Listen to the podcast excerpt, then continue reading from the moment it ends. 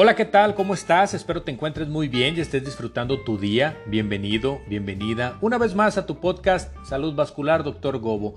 Encuéntranos en Instagram, Facebook, Dr. Alia y Google como Dr. Jaime Luis González, cirujano angiólogo.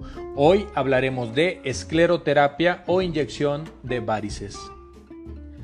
Este procedimiento se realiza mediante la inyección de una solución directamente a la vena en tus piernas principalmente, ocasionando trombosis química, colapso de ella y cicatrización, forzando así a la sangre a recircular a través de venas más sanas. La vena colapsada es absorbida por el tejido local y con el tiempo desaparece. Dentro de los objetivos cosméticos y funcionales, los cosméticos a nuestra paciente no le gusta cómo se ven esas arañitas en sus piernas, funcionales ya tiene síntomas, dolor, ardor, cansancio, calambre o inflamación de sus piernas.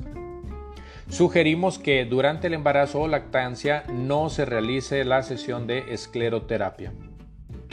Dentro de los efectos secundarios temporales, tenemos morete o equimosis, enrojecimiento o eritema local del área de aplicación, piel oscura en trayectos venosos, ulceraciones mínimas o superficiales y varicotrombosis. Son efectos secundarios temporales.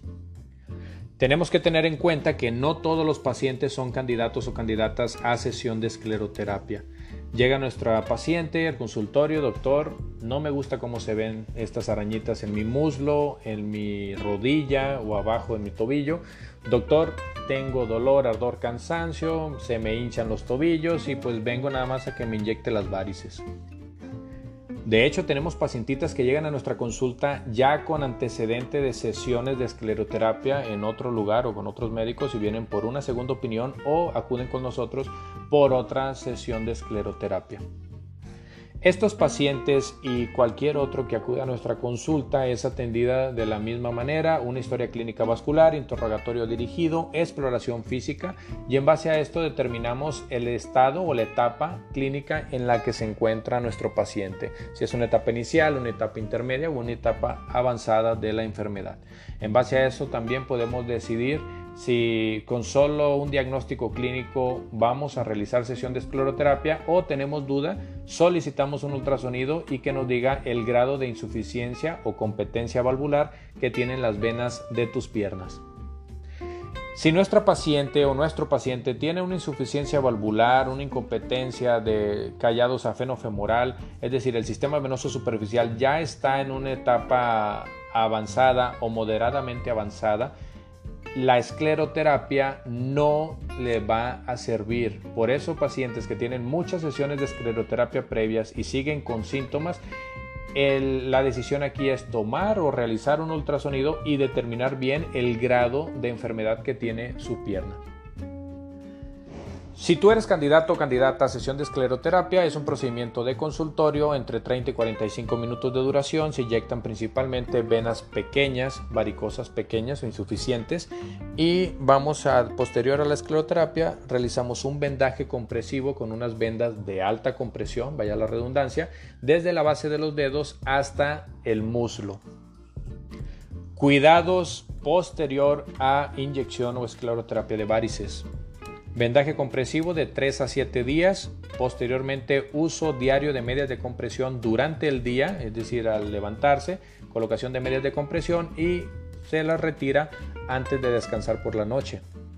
Reposo relativo quiere decir que usted puede realizar cualquier actividad habitual, no ejercicios físicos extenuantes o no gimnasio por al menos dos semanas.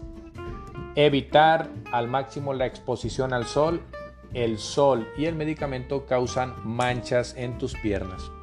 En cuanto a los resultados, generalmente en los videos de publicidad se ve que son resultados inmediatos, la realidad es que no, en ese momento sí desaparecen porque el medicamento empuja la sangre estancada en esas venas, pero posteriormente se vuelven a llenar parte sangre, parte medicamento y en la primera semana se ponen oscuras las venas, quemadas y posteriormente van desapareciendo paulatinamente.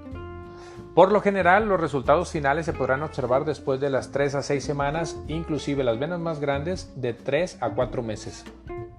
Es importante saber que las venas que responden a la escleroterapia por lo general no regresan, pero pueden aparecer venas nuevas. Generalmente después de realizar la sesión vamos a citar a nuestro paciente al mes para revalorar la posibilidad de una segunda o una siguiente sesión o si ya tenemos suficiente con lo ya aplicado. La comunicación con tu cirujano angiólogo siempre va a ser lo más importante en caso de inflamación, coágulo, burbuja de aire o reacción alérgica. Son efectos que requieren revaloración. Notifícaselo inmediatamente a tu angio. Es muy importante aclarar también que cuando acudes a sesiones de escleroterapia, no todas las venitas se van a quitar siempre queda un remanente, siempre hay un porcentaje de los cuales sí responden y otras no podemos inyectarlas porque son más pequeñas que la aguja misma con la que realizamos la escleroterapia. Eso lo explicamos en la consulta para que el paciente siempre esté bien enterado de los resultados que puede llegar a esperar y los que va a tener. Espero que esta información haya sido de tu agrado y nos ayude a entender y preservar nuestra salud vascular. Gracias una vez más por escucharnos, te mando un abrazo, síguenos y sigamos.